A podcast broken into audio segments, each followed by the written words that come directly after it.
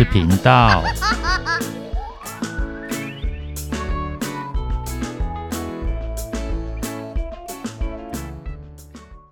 欢迎收听《不想说故事》，鸡小妹与神秘海洋第三集。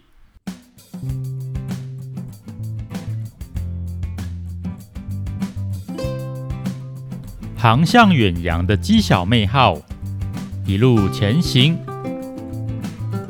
他们其实还没有离开居住的岛屿太远，所以到目前为止的海域还有景色。都还算是很熟悉。这里还是浅海，偶尔也有突出的礁石。不过有着高超驾驶技术的鸡小妹在，很轻松、很顺利就通过了。这还蛮容易的嘛。小猴子愉快地说，他的手上还拿着一根香蕉。还没有那么容易嘞。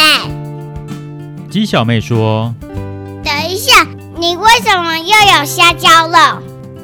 啊啊，不是，不不是啦，我只带了这根而已。”突然被抓包，小猴子遮遮掩掩的把香蕉藏在背后，但是眼光却一直飘到放在自己脚边的随身小包包上。哎，你那个小包包。其实鸡小妹并没有想太多，她只是顺着小猴子的眼光注意到小包，才顺口问了一下：“没有，没有，里面没有什么奇怪的香蕉。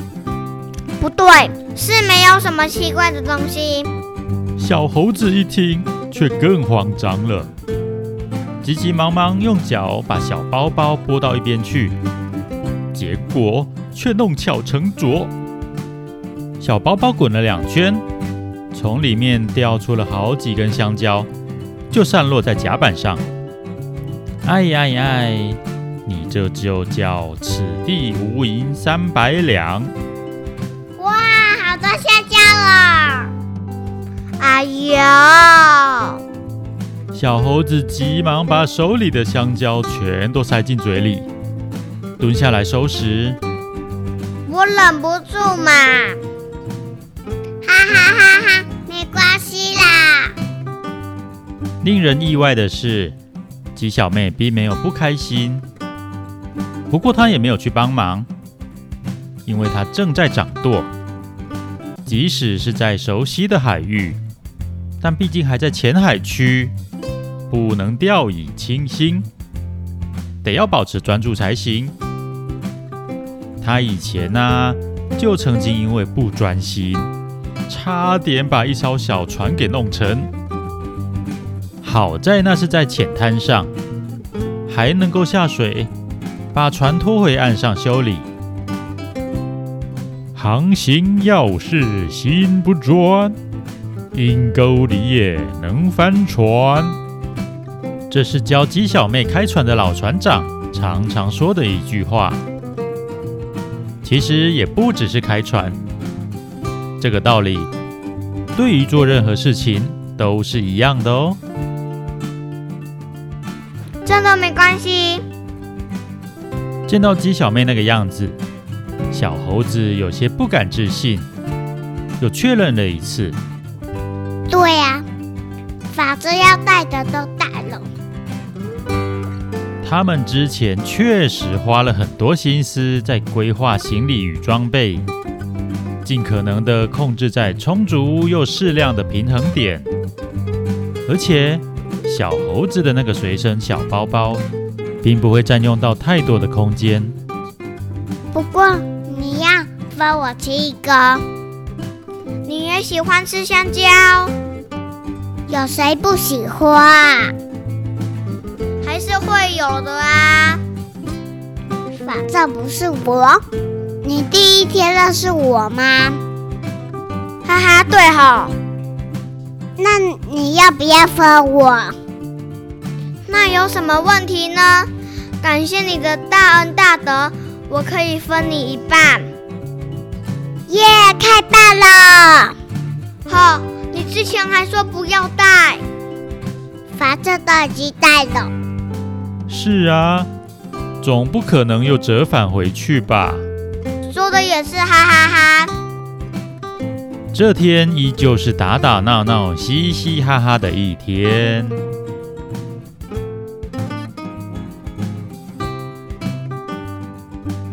我很喜欢这次的航行。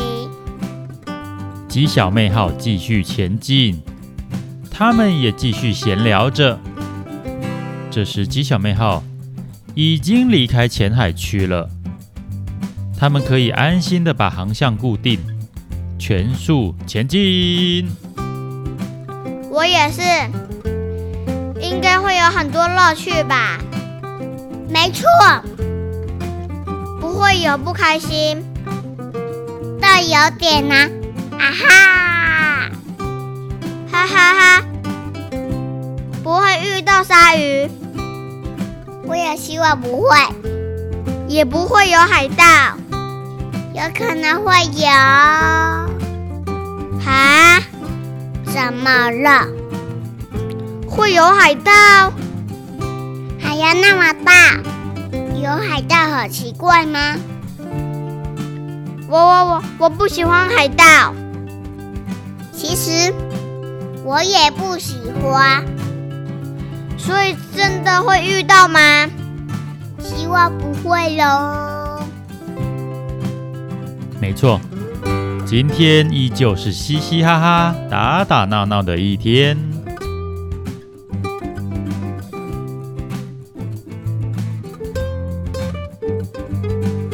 嗯。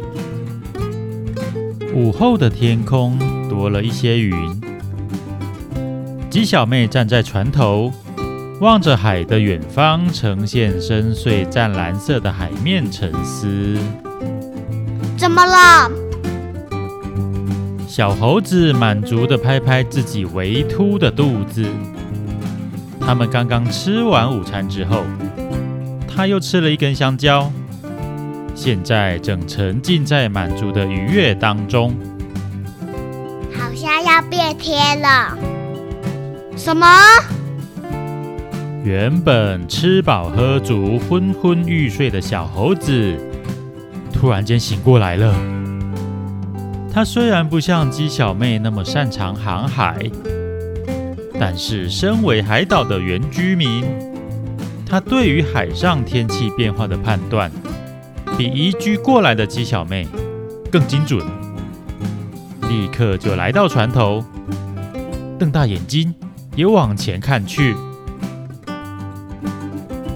果然，不仅仅是他们头顶上的云变得多了。前方不知道多远的地方，甚至整个都灰蒙蒙的，看样子正在下着雨呢。不幸中的大幸是，那似乎只是普通的雨，并不是暴风圈。如何？嗯，应该会下很久，跟我想的一样。那么要传进去吗？当然。鸡小妹斩钉截铁、霸气外露地说。他们立刻开始动作，将船上所有的东西都固定好，并且把船舱做好万全的防水措施。他们可才刚出发没多久。距离下一个岛屿还远着呢，万一食物泡了水，他们的航行大概也要宣告失败了。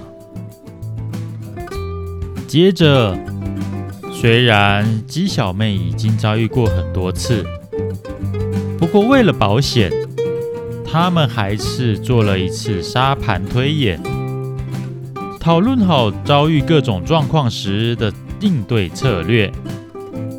并且人身安全也好好的做了防护。由于这里已经是深海区，不必担心会有礁石，因此他们进行这些作业的时候，吉小妹号还是持续前进着。当他们差不多完成的时候，已经非常接近雨区了。哇！这时他们才终于发现，那场雨下得可真大呀！明明还是白天，前方的海域竟然昏暗模糊一片，而且淅沥淅沥的雨声几乎要比海浪声更大了。他们都很庆幸，有好好的完成那些防护措施。终于，鸡小妹就要面对这一趟航行的第一个挑战了。究竟结果会是如何呢？敬请期待哦！拜拜。